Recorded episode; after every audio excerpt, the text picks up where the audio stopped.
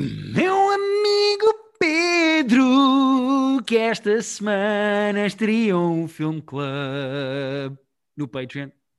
Estreámos. Acho que correu bem. Acho, que foi giro, acho que foi giro, acho que foi giro. Começámos bem. eh, as pessoas normalmente nos novos projetos gostam de começar com o pé direito. Nós começámos propositadamente com o pé esquerdo. Eh, Falar sobre um filme mau. com um filme que não faz grande sentido e que é sobre um pneu que mata pessoas, ganha vida e mata pessoas. Quando eu digo um pneu, é literalmente, as pessoas têm que imaginar um pneu, só a parte da borracha de uma roda. Achas que as pessoas conseguem imaginar um pneu ou achas que é preciso alguém mostrar? É pá, é assim, ajudava se alguém mostrasse. Eh, mas é basicamente uma- a, a borracha de uma roda, um pneu que ganha vida e que mata pessoas. E nós resolvemos no nosso Patreon, em, em patreon.com.br fazer o, o primeiro episódio do nosso Film Club em que falamos desse filme, do pneu. O Rubber, já agora chama-se Rubber, não sei se. O já Rubber, tinha um filme de isso. 2010, sim senhora. Eh, mas se as pessoas quiserem saber o que é que nós achamos, a nossa, o nosso deep dive sobre esse filme, e nós até Exatamente. inventámos categorias para acompanhar Temos a nossa... categorias muito divertidas. Tanto que a minha categoria favorita é eu e o Pedro vemos o filme e depois uma das categorias que falamos no nosso filme club é que papel é que podia ser feito pelo José Raposo. Exatamente. Portanto, se vocês quiserem saber sobre uma variedade de filmes, que papel é que o José Raposo podia ter feito em vários filmes que nós vamos falar ao longo das próximas Em semanas todos, e meses, seja bom ou mau, as categorias vão ser sempre as nós mesmas. vamos, al- é, nós vamos alternar uh, de 15 em 15 dias, falamos de um filme bom e de um filme mau. Aliás, alternando. Portanto, esta semana tivemos o Rubber, daqui a 15 dias teremos um filme bom que ainda estamos a discutir qual será. Tanto no Rubber como no próximo filme bom que falarmos, vamos discutir que papel é que podia ter sido feito pelo ilustre José Raposo em todas as categorias divertidas. Será que o José Raposo podia ter feito pneu? Nunca saberemos. As pessoas têm que... Saberemos por 2 euros por mês no patreon.com barra private. Nossa senhora. Por 2 euros as pessoas têm 4 conteúdos, porque são dois top 5 e Sim, dois sim, film é clubs. 50 cêntimos cada conteúdo e há pessoas que acham mal. Exatamente. Eh, não, eu acho mal pela qualidade dos conteúdos, não pelo preço. E, e dois top 5 e dois film clubs com um filme mau e um filme bom por mês. Mas pronto, está Exatamente. feita a nossa autopublicidade. As pessoas quiserem saltam lá, vão lá ver, vão espreitar. Exatamente. Esta semana, Sim. olha, posso Deixa começar? só esclarecer. Sim, Diz, eu só queria esclarecer porque as pessoas às vezes acham que nós só fazemos tipo umas coisas em texto.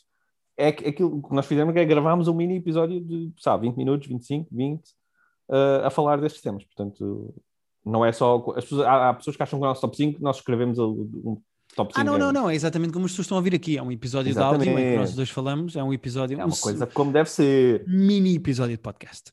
Exatamente. Eh, queres começar com WandaVision ou Your Honor? Que são as duas séries que nós prometemos que vamos falar esta semana.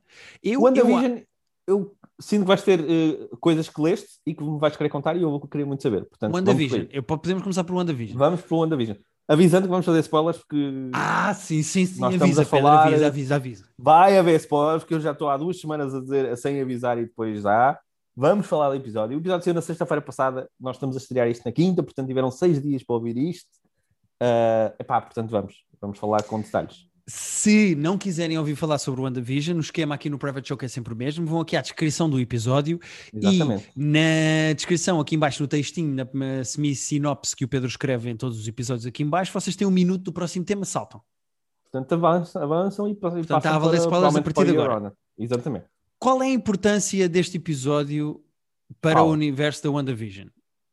Para a série em si é engraçado porque o próprio Vision já começou a perceber que se passa Sim, qualquer o coisa. Está-se a virar ali do avesso. Por um lado é engraçado porque, partindo do pressuposto que isto é tudo uma bolha de realidade criada pela Wanda Wanda. para lidar com o luto, e eu acho que é isso que nós estamos a ver aqui, Uhum. eh, eu não percebo como é que, se o Vision, estando morto, está numa realidade, numa bolha de realidade criada pela Wanda, Como para é estar ele com ele, para lidar com o awareness? luto, como é que ele tem awareness? Hum. Como, é Assim, que, como é que não, ele. não te sei explicar a lógica, mas sei, sei dizer que dramaticamente é muito mais interessante se ele, se ele não for sempre um bonequinho que diz que sim a tudo. Se- não, sem dúvida. A questão aqui é: Claro. fala-se do Mephisto, que é o Uhum. vilão da- da- dos cómics da Wanda, e que se diz que, na- basicamente nas BDs, o Mephisto concede à Wanda o poder. Eh, é uma espécie, ele é o- basicamente o diabo e ela vende-lhe a alma e, e ele concede-lhe o desejo que ela queria, que era ter uma vida com o Vision, incluindo filhos e uma casa e felicidade e etc. E acho Uhum. que é basicamente isso que nós estamos a ver aqui. Agora a questão é, isto é tudo uma criação da Wanda e é dentro da cabeça dela e é uma bolha de realidade só causada por ela, ou ela fez de facto um acordo com este gajo que lhe vendeu mais poderes e que lhe dá esta potencialidade, e por isso o Vision consegue ter uma awareness só dele. Pois, o Vision, o Vision está morto, não é? Portanto, isto. isto pois, o que é que isto quer dizer? Que ainda há réstia de vida no Vision? Que isto é parte da culpa um da Wanda Vision dentro dela? É possível. Podemos dizer que um bocado do Vision mora dentro da, da Wanda, não é? De certa maneira poética. Sim. Uh, e quem é o, o Mephisto? É aquela vizinha que na parede na Sword ah. é a única que não ah. é uma, uma pessoa que existe de facto e que está a ser usada pela Wanda, porque é a única que não Olha. tem uma descrição de realidade. É o Pietro que apareceu agora. Quem é, é, o Mephisto? É o, é o dono da Sword, aquele gajo com quem a Maria a Monica Rambo está a hum. discutir porque acha que a Wanda é uma terrorista? Quem é o Mephisto? O Mephisto anda para ali, não é? Em princípio, sim. Em princípio, vai haver um reveal, confirmando-se que, que essa storyline tem mesmo o Mephisto uh, vai haver um reveal ali interessante. Porque uma das coisas que acontece na BD é uh, Wanda quando faz o acordo, quando vende a alma. Eu vou pôr aspas nisto porque é o que se faz com o diabo, é vender a alma ao diabo Sim. por aquilo que tu mais queres, que neste caso é uma vida com o Vision e ter filhos com o Vision. Uh, nas BDs, quando ela faz esse acordo com o Mephisto, ela não tem noção, não tem memória hum. perde a, memória de como é que aquilo começou. Portanto, faria sentido aqui a Wanda não só não se lembrar de ter feito esse acordo e por isso é que está ultra uhum. defensiva com a Sword, como também faz sentido ela dizer na própria série que não se lembra como é que ela foi ali parar. Portanto, está tudo okay. a indicar para existir esta personagem do Mephisto que fez este acordo com a Wanda e que potenciou os poderes dela para isto poder existir. Agora, há outro lado, na minha opinião, muito mais interessante, não só sobre o funcionamento da própria série, como do funcionamento da MCU a partir de agora. Que hum. é o aparecimento do Pietro do X-Men. Exatamente, mas com um outro ator que. Não, do X-Men, é isso que eu estou a dizer. O Pietro ah, sim, sim. no o... MCU era feito, aliás, é no Age of Ultron que ele morre, porque se mete à frente da irmã e leva aqueles tiros e morre. Uh, era um ator que fazia. E eles agora foram buscar o ator que fazia a mesma personagem, ou seja, o mesmo Pietro, o irmão da Wanda, mas no universo do X-Men, que por causa do acordo entre a Marvel e a Fox não se podiam juntar. Basicamente, o acordo dizia que vocês usam a personagem da Wanda e do Pietro, mas só para o universo do X-Men e nunca podem Exato. falar dos Avengers, e vocês podem usar aqui deste lado a Wanda e o Pietro para o universo do, do Avengers, mas nunca podem falar dos X-Men. Com a, a, o fusão. acordo, a fusão, o fim desse acordo e com a fusão da, da Fox com a Marvel, neste caso a Disney, isso acabou. E eu acho que isto é. Eu não acho que isto seja o Pietro do X-Men, não é isso que eu estou a dizer. Eu acho é que isto é uma maneira de não só o Kevin Feige, como a própria universo do Wanda e do Vision, mostrar aquele acordo acabou a partir de agora e isto pode acontecer. Exato, está tudo há, em jogo a partir de agora. Exato, a partir de agora está em jogo qualquer X-Men. Por exemplo, há a possibilidade, acho eu, e acho que isso seria interessante, de se descobrir que de alguma maneira a Wanda que nós tínhamos no Avengers ser filha do Magneto, porque a personagem é mesmo de facto filha eu, do Magneto. Exatamente, originalmente. Uh, e eu acho que isto, é, o que me deixou mais entusiasmado com este episódio da Wanda, apesar de eu continuar a achar que o WandaVision é uma série muito boa e que está a arriscar da maneira certa, este desbloquear, este de, desdobrar de universos dentro do MCU com os X-Men todos é muito interessante. E eu acho que isto é uma espécie de wink wink. É do género, olha aqui, o que é que nós já podemos fazer? Yeah. Agora, agora está tudo a valer. Uh, e eu acho isto muito interessante, até porque era, era giro o próprio ator que está a fazer de Pietro ser o Mephisto, por exemplo. Ah, sim, era giro. É ser aquele ator, eu não me lembro do nome dele, pá. Uh, Peters, não é Russell Peters. Uh, Evan uh, Peters, Evan Peters, Evan, acho eu. Acho que é, acho que é. peço desculpa de não me ter preparado para isto. Evan Peters, é assim que ele se chama. era interessante ele ser o Mephisto. Era, era. Porque há aquela piada gira na WandaVision que é descobrir-se que sempre que está a acontecer qualquer coisa que eles estão a discutir ou que se vai quebrar aquela realidade, aparece a vizinha com o que eles precisam. Sim, e sim, no sim. momento maior de tensão em que vai-se de facto quebrar a realidade entre o Wanda e o Vision, aparece aquela personagem. Aí foi preciso trazer. Aí é preciso trazer os canhões todos, né? Yeah. É. E eu uh, acho, acho que seria interessante, mais do que a vizinha, aquele gajo ser uma Mephisto. Pode ser, podem ser os dois até, pode ser um Mephisto ir parecendo da maneira que lhe dê mais jeito. Sim, sim, sim, sim, sim.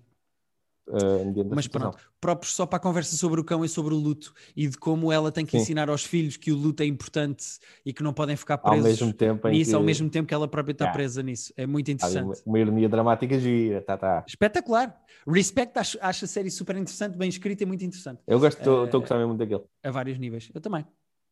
Pronto, eram estas coisas interessantes que eu tinha para dizer sobre. Estamos, estamos o quê? A meio? Estamos em. São, vão ser nove, não é? Vai ser um. Acho que são nove. Uh, acho que estamos a mais de meio. Acho que estamos em 5 de 9. Acho que este foi o quinto. Ou já foi o sexto? Hum. Uh, foi o quinto. Foi o quinto, ok. Já vimos 5, faltam 6, 7, 8 e 9. Portanto, já passámos a metade. Exato. Isso é um trailer novo, eu não vi, porque cada vez mais evito trailers de cenas que eu já sei que vou ver mas vi que é um trailer novo do, do Falcon and the Winter Soldier. Sim, que teve, sim, teve 25 milhões de visualizações em 24 horas. Eh, Olha, eu não fui deles. Eh, eu vi, eu vi, eu já vi duas vezes. Uh, ah, então viste por mim, tá bem.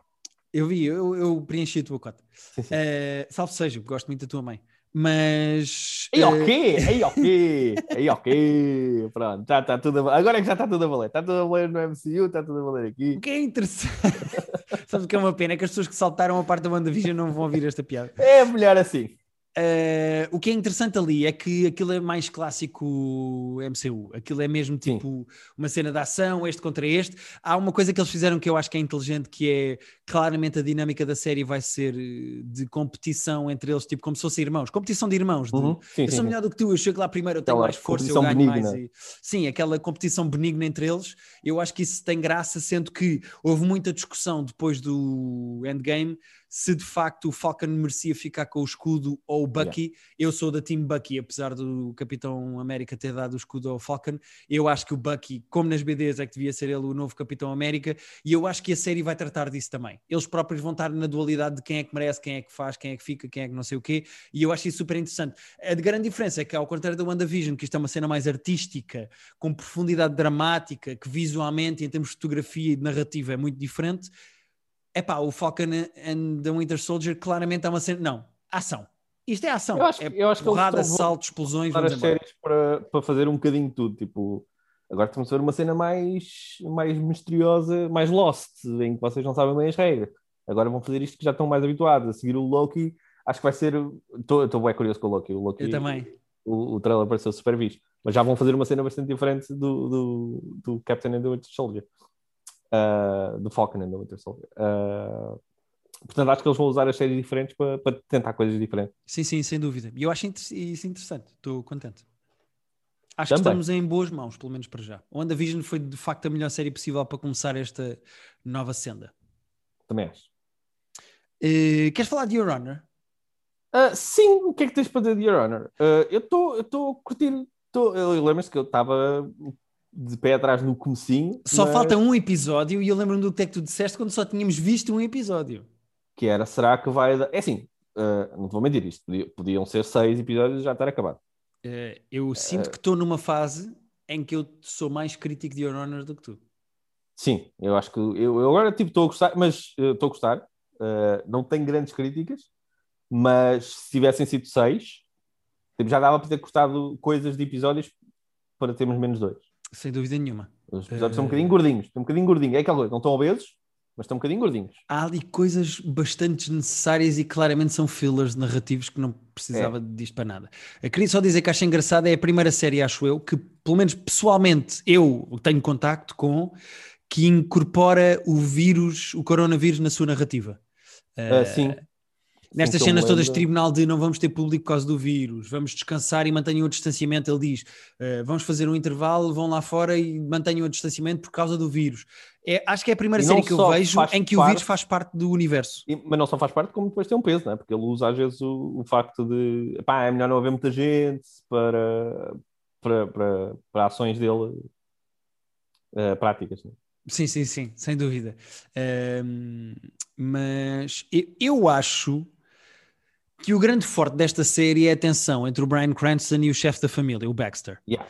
Uh, que é muito bom, diga-se. Eu gosto muito Que não só são os melhores atores, como são os que têm uma tensão mais válida, acho eu. Porque Eu dou-te um exemplo de uma coisa que eu acho que foi mesmo, mesmo, mesmo, mesmo mal explorada. Que é o filho do gajo, o Adam. O Adam é de Hum. facto quem faz o atropelamento no primeiro episódio. E depois disso entra numa diatribe sem pés nem cabeça, que eles nunca sabem muito bem o que é que vão fazer com a personagem. Porque repara, Sim. primeiro ele tem muita culpa e quer contar e depois não conta. Depois acaba o relacionamento com a namorada depois de lhe contar. Depois resolve ap- aproximar-se da filha do mafioso e apaixonar-se por ela.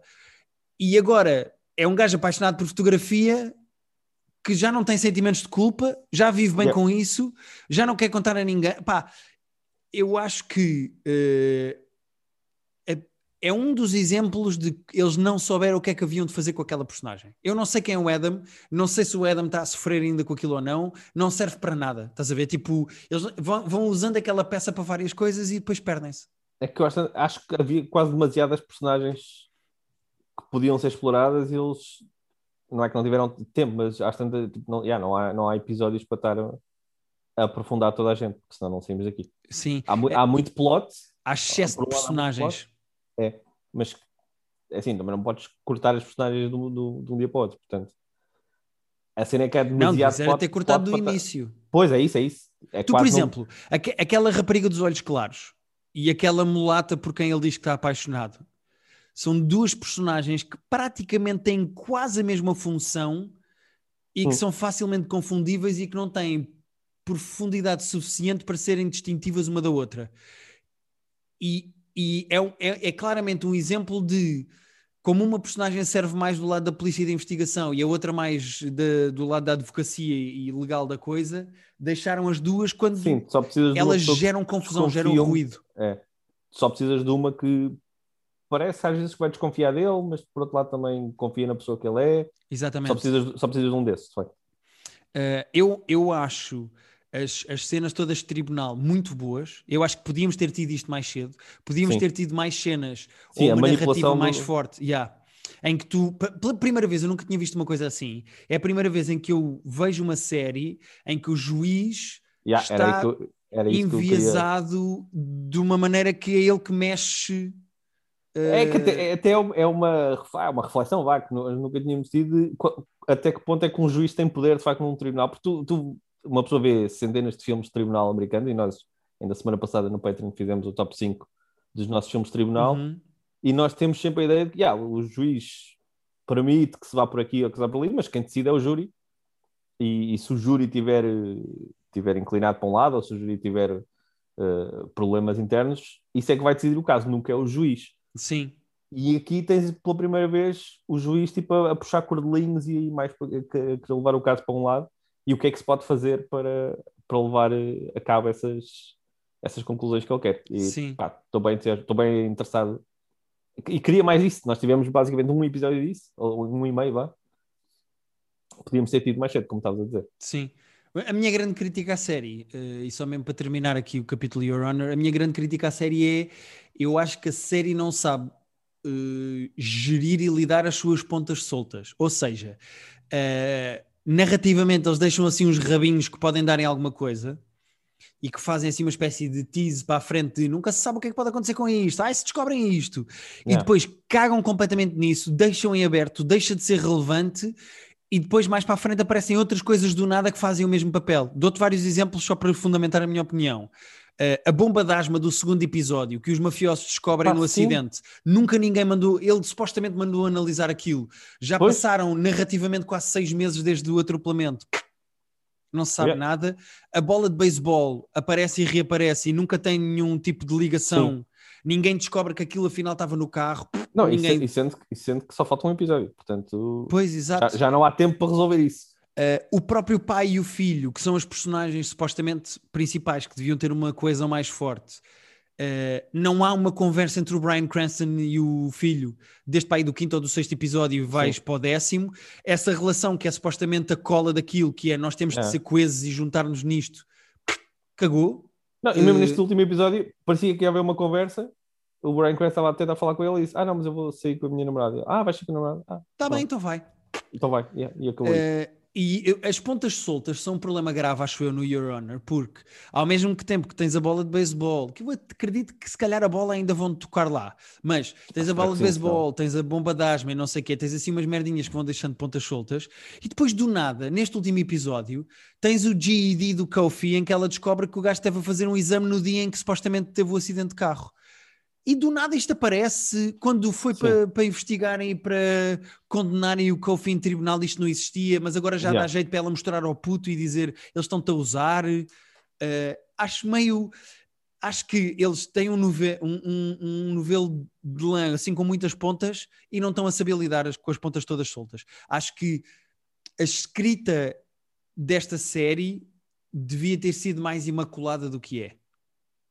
Sim, acho que deviam ter chegado ao fim, eh, terem visto tudo e, ok, agora aqui o que é que nós. O que é que nós nem sequer temos que entrar, que é para depois não precisarmos de sair, tipo, nem sequer vamos por este caminho, porque senão depois vai Sim. ficar aqui pendurado. eles- esta série tem o hábito, e eu percebo que seja para desviar a tua atenção e te enganar, mas não te podem só enganar. Esta série tem o hábito de deixar pequenas coisinhas que te fazem pensar: ai meu Deus, descobrem isto, como o papel com sangue debaixo da máquina de lavar, a pinga de xixi do Sim. mafioso no- na sanita do juiz, a bomba de asma. Eles deixam assim migalhinhas. Que supostamente servirão para indicar coisas, mas depois, no momento em que é preciso migalhinhas para fazer avançar a narrativa, aparece outra migalhinha do nada. Yeah. Eh, e, e, na minha opinião, isso é contraproducente e confuso para quem É, acompanha, Então, mas acompanha faz a abrir, série. faz abrir outro saco de batatas quando já tinhas um saco de batatas aberto. É, pá, É acaba outro saco de batatas. isso. É exatamente isso. é que isto faz? Aquelas batatas não estão estragadas, tipo, é, estão boas ainda. Primeiro come-se aquelas e depois abre os outros. Eu só não fiz essa narrativa porque eu não gosto de batatas, É, eu mas sei, eu sei. Eu senti, que era preciso aqui uma, uma comparação de, um, de um especialista em batatas, então. sim, quis deixar para ti, Pedro. Bem, fizeste bem. E é isto, pronto, é a minha opinião. Para a semana falamos do último episódio porque vai acabar a temporada.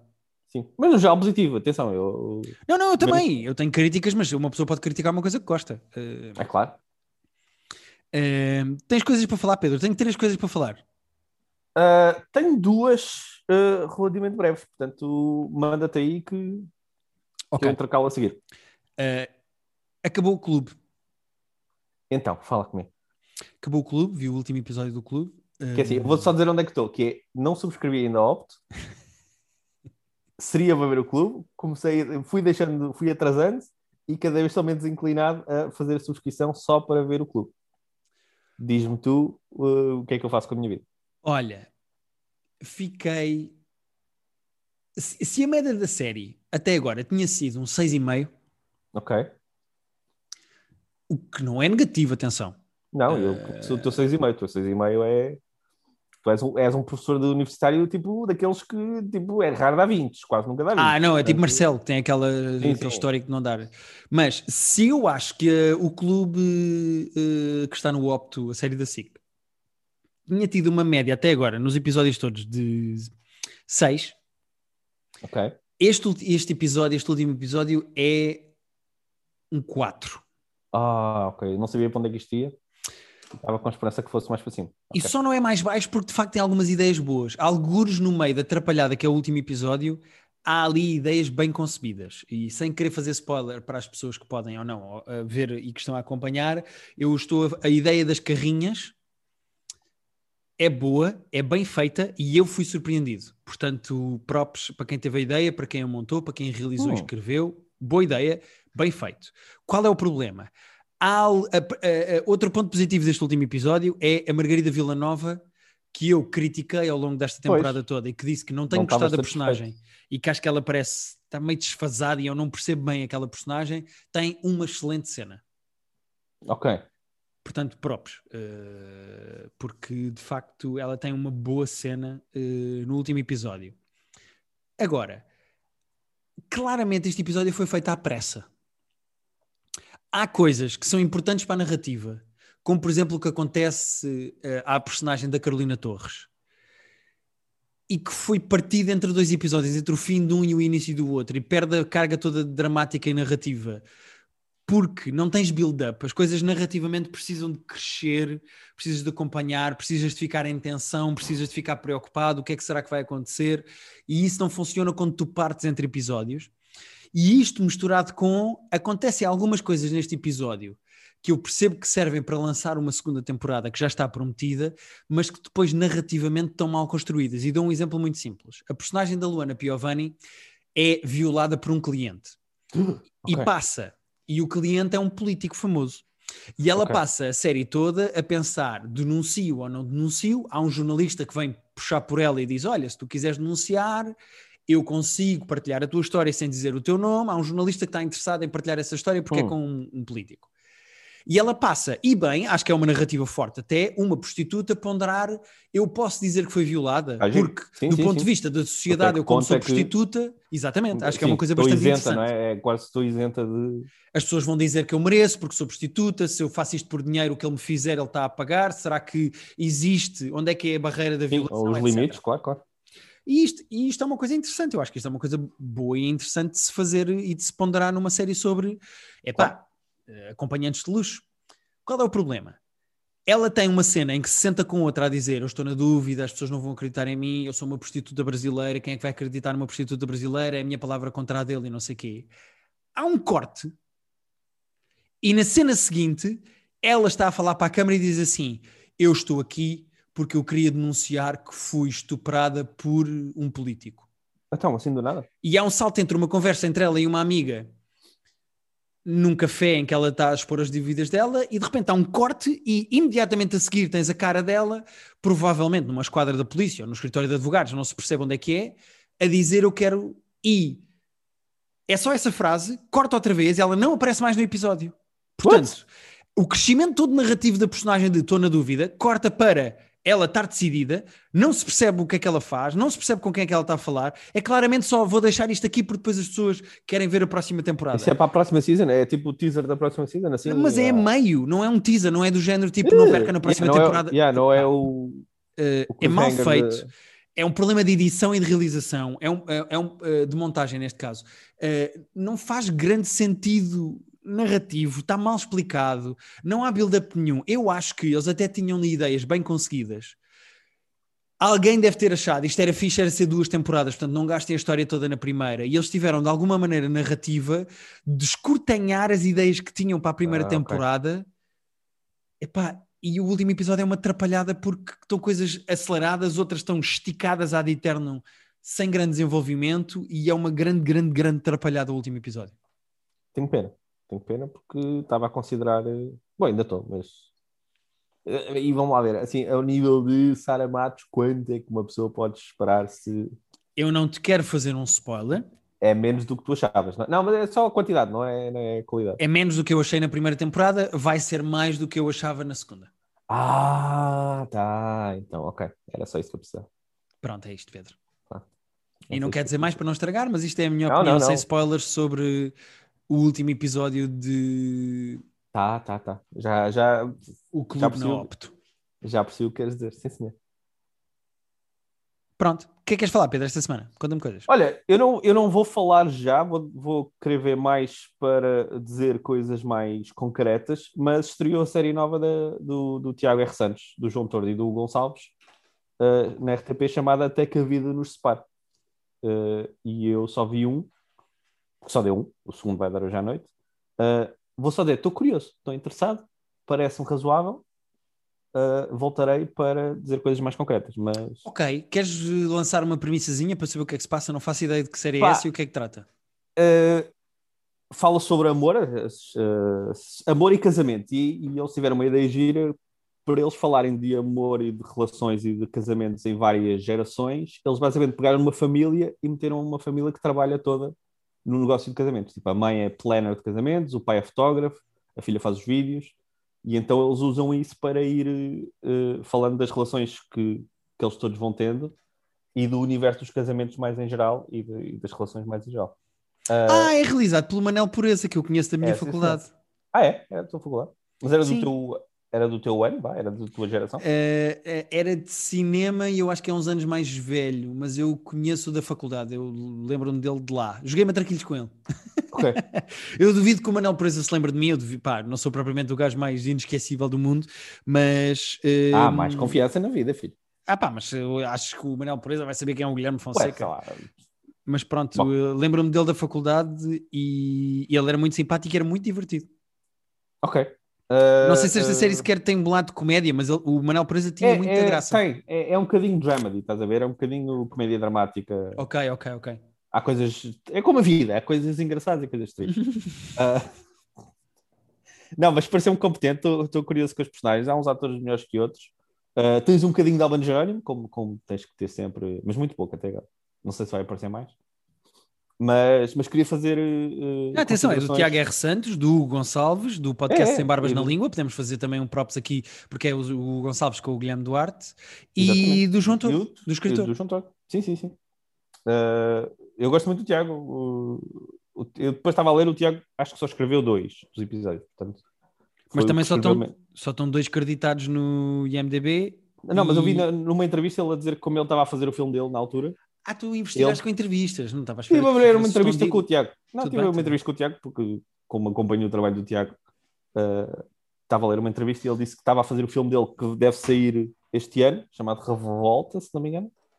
Ah, que ele escreveu menos que os outros, mas eu gosto muito dos três.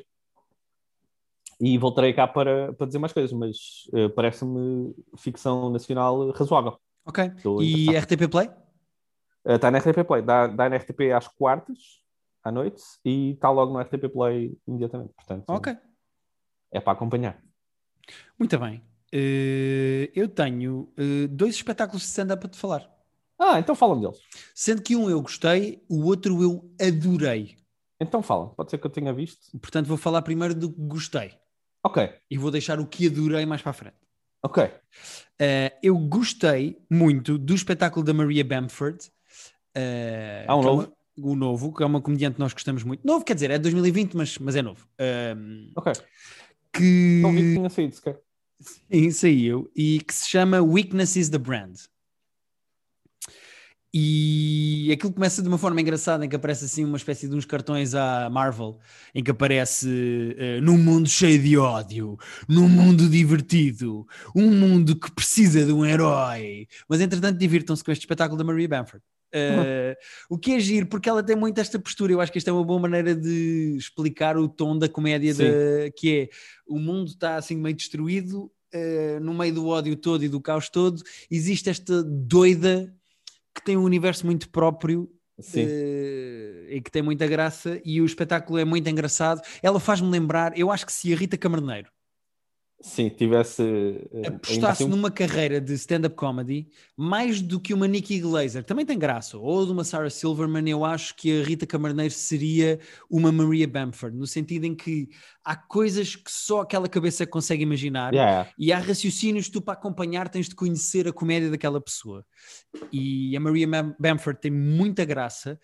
E apesar de neste espetáculo ela falar de temas que até são um bocado, diria, o mainstream, como relações e t-shirts com frases típicas e etc., eh, ela depois, por outro lado, fala de coisas super pessoais eh, e de melhoramento pessoal e, e eu acho que ela tem mesmo muita graça e eu acho que ela vivia dividida, sabes que já deves ter visto stand-up dela, sabes que ela às vezes faz assim umas vozes Sim, sim, sim. E eu acho que elas neste momento está no ponto perfeito de equilíbrio de uso das vozes, porque às vezes ela abusava, outras vezes usava pouco e eu gosto das vozes e queria ouvir mais, e eu acho que ela está a aperfeiçoar eh, a receita. E eu acho um excelente espetáculo dela e acho que ela está. eh, já falámos aqui às vezes de comediantes que lançam solos e que achamos que eles estão piores do que já estiveram, que já tiveram outros Uhum. melhores, como por exemplo o Jim Jeffries. Eu acho que o Jim Jeffries, os últimos dois, são muito mais fracos do que ele já foi eu acho que a, Mi- a Maria Bamford está a melhorar. Acho que ela tem uma boa confiança, eh, acho o texto muito engraçado e gosto muito do que ela pode vir. Tenho vontade de ver mais coisas dela, do que é que ela pode vir a escrever e a fazer. Eu tô, pá, fiquei curioso. eh, gosto dela também. Eh, onde é que está este? Este está numa plataforma que se chama Comedy Dynamics. É uma plataforma que tem solos de comediantes eh, online. E Se as compras pessoas individualmente ou conseguem compras-se- chegar lá. Acho, acho que até podes fazer das duas maneiras. Podes comprar só o espetáculo ou podes comprar a- Podes subscrever. subscrever a Comedy Dynamics ehm, e chegar ao espetáculo. Chama-se Weakness is the Brand. Is the brand? Ok. Is the Brand. Ehm, eh, e, epá, e é muito engraçado. Eh, Estou curioso, eu gosto dela. Eh, não é daquelas comediantes que eu. Tipo, às vezes, ah, apetecia-me agora mesmo ver o- uma cena dela. Tipo, não, não revejo cenas dela, não é daquela, Uhum. ah, agora, agora ia mesmo bem. Mas, mas acho fixe, acho e Yeah. lá está, era aquilo que estava a dizer, tem uma cabeça interessante. Sim, e ela tem, toda a postura dela é uma postura de dá um ar inseguro, porque ela treme Sim, sim, sim. e ela faz assim umas vozes e é meio para dentro, assim meio esquisita fisicamente, mas depois eu acho que ela está num pico de confiança, porque ela tem imensa graça, nunca deixa a bola cair, e há um momento, ela por exemplo neste até faz crowd work, ela há um momento lá em que diz, quem é que aqui já, eu não lembro o que é que é, mas acho que é quem é que aqui já comprou coisas bêbado, online. Eh, O Abreu o quê? Não sei se é essa a pergunta, mas é uma coisa qualquer. Eu não me lembro exatamente o que é que ela pergunta, mas ela faz uma pergunta ao, ao- ao público. E há uma rapariga que começa a ajudar, mas depois percebe-se que ela está meio a mentir e que está a exagerar uma história. E ela diz: By helping, sometimes we harm. Eh, e toda a gente se desata a rir. E depois ela diz: I should know, I'm a white woman. Bom. pá, ela tem muita graça porque tem muita velocidade de raciocínio e eu acho que ela está mesmo em pico de forma. Eh, gostei mesmo muito de ver este espetáculo da Maria Bamford, ela tem muita graça. Acredito que não é o tipo de comediante para toda a gente, mas, mas ela, ela é mesmo, mesmo, mesmo muito engraçada. Sim, ela é um bocado nicho, porque ela É, demora não, um bocadinho, dúvida. e demora um bocadinho a habituar-te quando, quando vês pela primeira vez. Porque, Acho que a primeira vez que tu vês é tipo, ah, mas isto é um bocado estranho. porque- sim, sim, sim. mas sim. depois habituas-te e, e, e a coisa corre bem. Sim, exatamente. Qual é a outra coisa Mas que queres falar antes de ir eh, ao Espera. último? Este foi o que tu gostaste mais ou menos, não é? Este foi o que eu gostei. É, Este, este é o. é o B. Satis- o Satisfaz Bom, não é? Sim.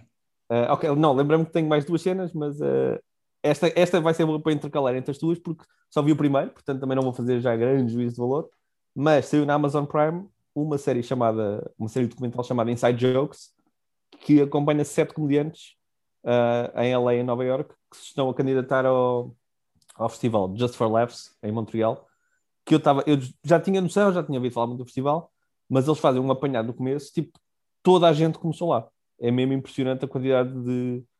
Uh, tens lá o Kevin Hart, a, a Amy Schumer, o Hassan Minaj, toda a gente começou uh, no showcase que o Just for Laughs tem, que é o festival em Montreal, Ok.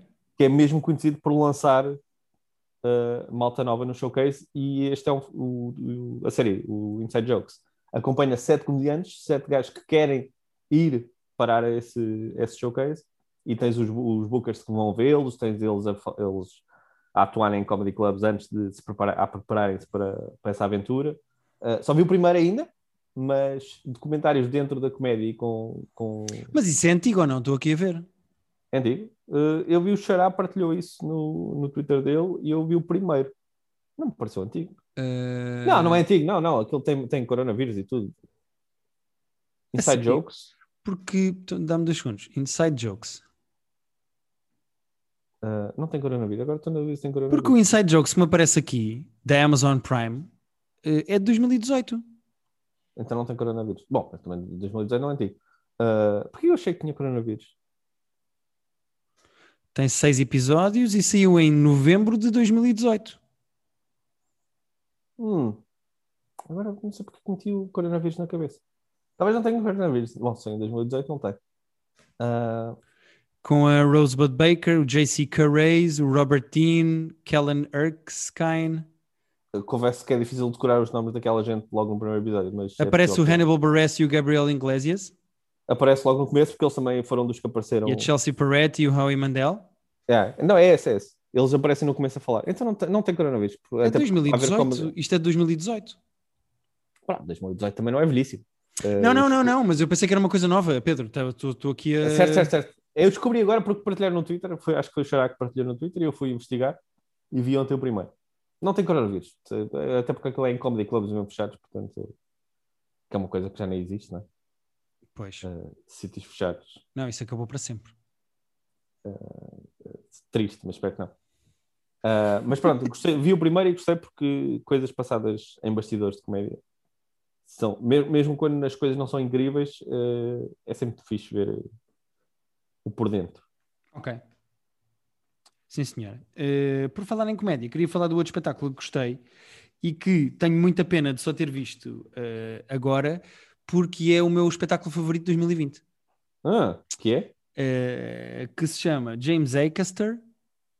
eh, e o espetáculo chama-se Cold Lasagna Hate Myself Ah, 1999. foi o que ele fez ao vivo. É, basicamente, ele fez o espetáculo no, a dezembro, em dezembro de 2019 e lançou em dezembro de 2020. Ok. Uh, epá, e é inacreditável. São duas É ótimo. horas, aquilo até tem um intervalo pelo meio. uh, e a primeira parte tem 45 minutos, a segunda parte tem uma hora e um quarto. E é absolutamente épico. Uh, o gajo não tem um beat mau, a primeira parte é mais fraca do que a segunda, mas uh, a primeira é mais de. Epá, para quem não conhece o James Acaster, ele é assim uma espécie de conas magrinho, cheio de tiques e olheiras, é assim um gajo meio esquisito e para dentro ehm, da comédia. É um comediante muito cerebral e ele tem quatro espetáculos na Netflix que vocês podem pesquisar que se chama Repertoire.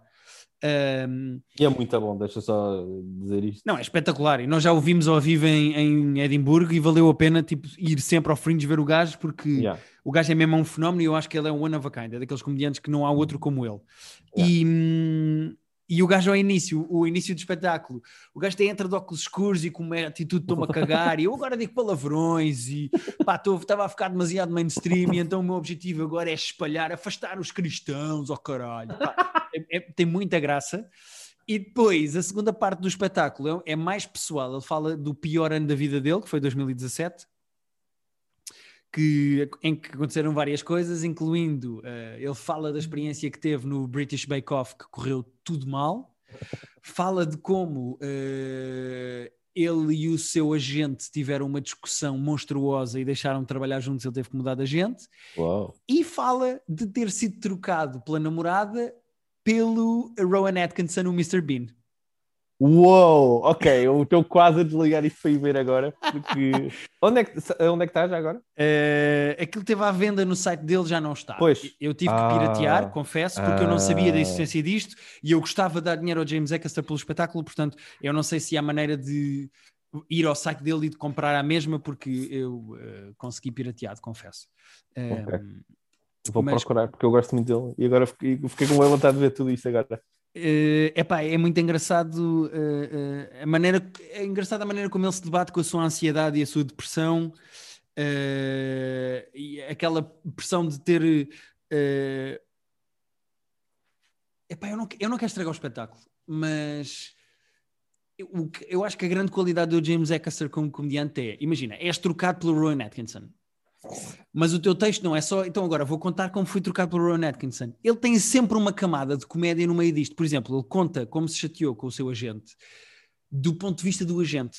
Porque ele diz: seria injusto eu vir para aqui e dizer, contar o meu ponto de vista. Não, eu vou contar o ponto de vista dele. E então conta uma história em que te diz o que é que aconteceu e porque é que o outro teve mal, mas do ponto de vista do outro é super irónico. Pá, a escrita é imaculada. Ele Todo- é muito bom, ele é mesmo. Todo o texto do Rowan Atkinson, epá, tão bom que ele é. é, é. todo o texto do Rowan Atkinson, ele diz que escreveu e reescreveu e tem atenção a todas as palavras porque não quer ser processado nem nunca criticar o Rowan Atkinson.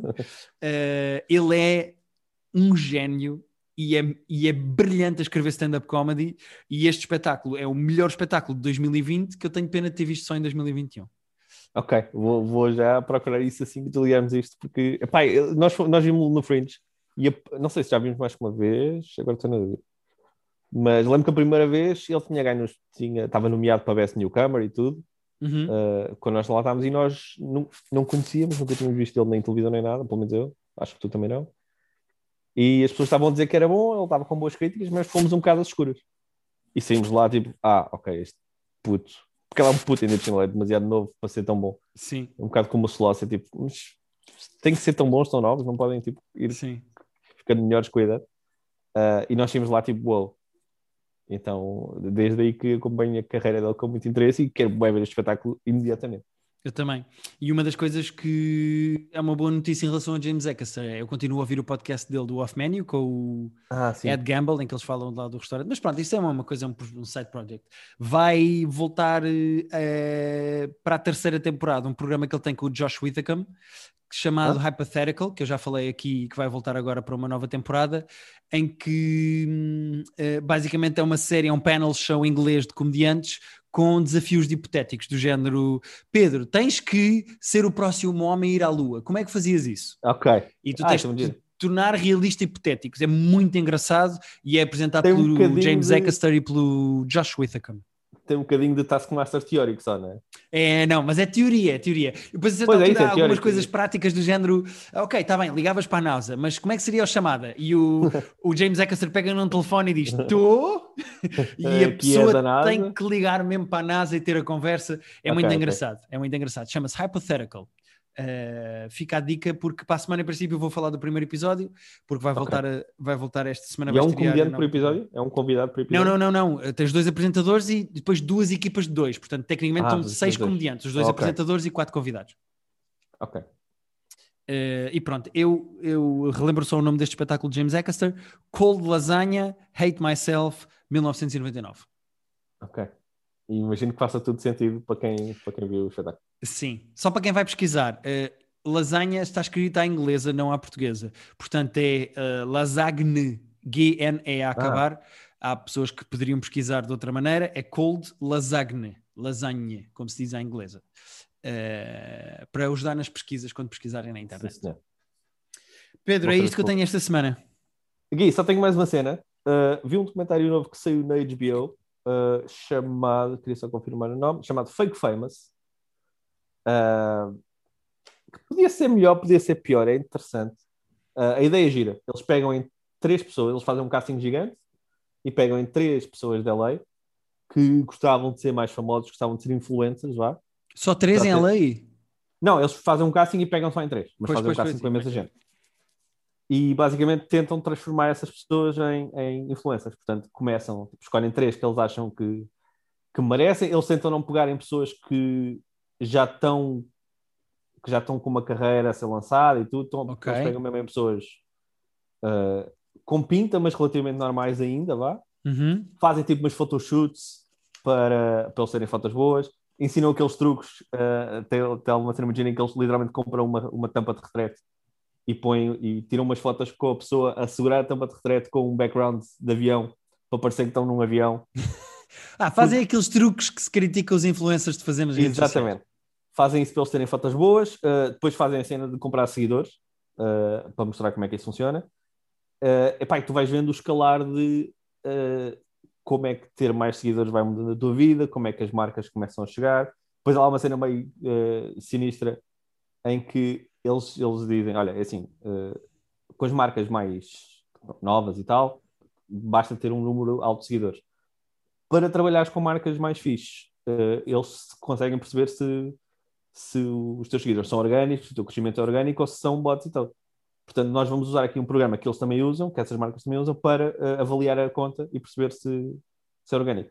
Assim, esses programas disseram que as contas deles eram todas super orgânicas e tinham tipo 90 e tal por cento de engagement real, quando era tudo bots comprados. Portanto, Portanto, esse programa é uma merda.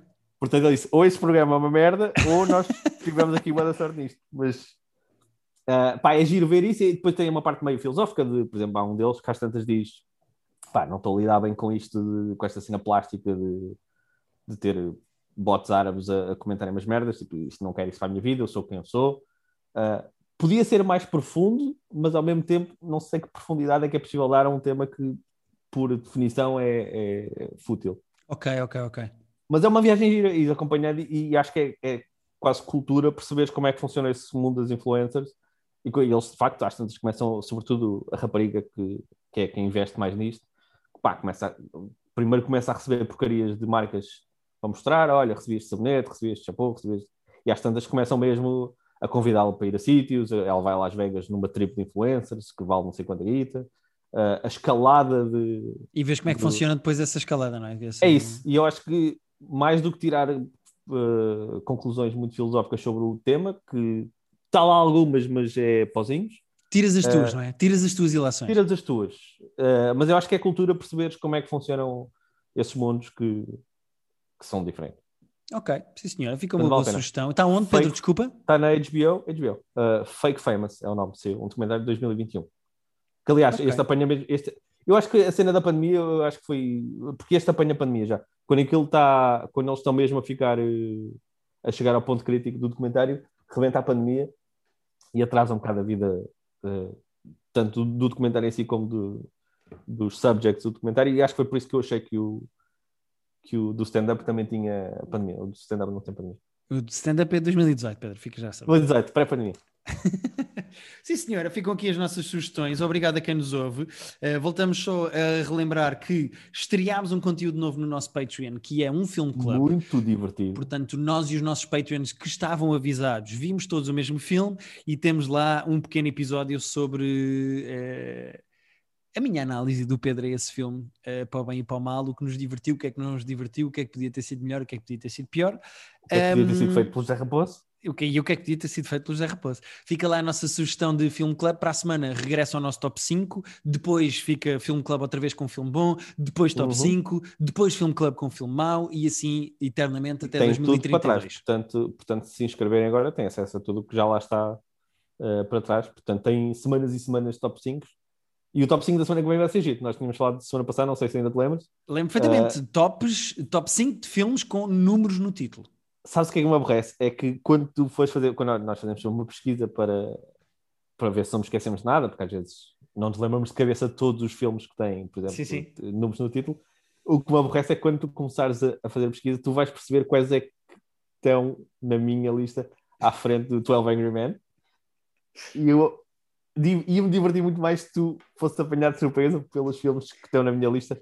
À frente eu... É porque só de cabeça já me lembrei de dois que te vão irritar profundamente estarem serem considerados não é. é que são melhores, mas serem mais importantes para mim que o 12 Angry Men. Eu volto a dizer, há uma maneira muito simples de fazermos isto, que é tiramos o 12 Angry Men do top. Não, não, não, não, não, não, não, não, não. Ok, ok, ok, ok, ok, ok, ok, ok. Então, simples e duro, a única regra que há é uh, top 5 de filmes com números no título. Exatamente. Obviamente não contando coisas como sequelas. Portanto, Back to the Future 2, obviamente. Ah, sim, tipo, Karate Kid 2 não conta. Exatamente. Ok, ok, está uh, tá prometido. Uh, sim, nós não costumamos fazer isso, mas prevês que o 12, o 12 Angry Men seja o teu número 1? Um? Epá, até ver, assim eu não me lembrei assim de outro filme com números, não. não me lembrei de outro filme com números que gosto mais do que o 12 Angry Men. Ok. E, e atenção, está uh, no meu top porque o título do filme é mesmo com 12 em numérico, não está escrito 12. Ou seja, sim, sim. Está uh, mesmo 12. Sim, mas se tivesse, se tivesse escrito em, em valia ou não? Contava a mesma? Sim. Acho ok, que... ok. Então é, é uh, filmes com números no título, vamos dizer assim mais pois. genérico, não tem que ser. Ué, mas o que é que nós tínhamos dito que era diferente? Certo, mas eu, eu, na minha cabeça era só mesmo numericamente, mas não tem que ser. Mas não, não percebo. Mas não tem que ser. Por exemplo, lá está, o Too Fast, Too Furious não conta.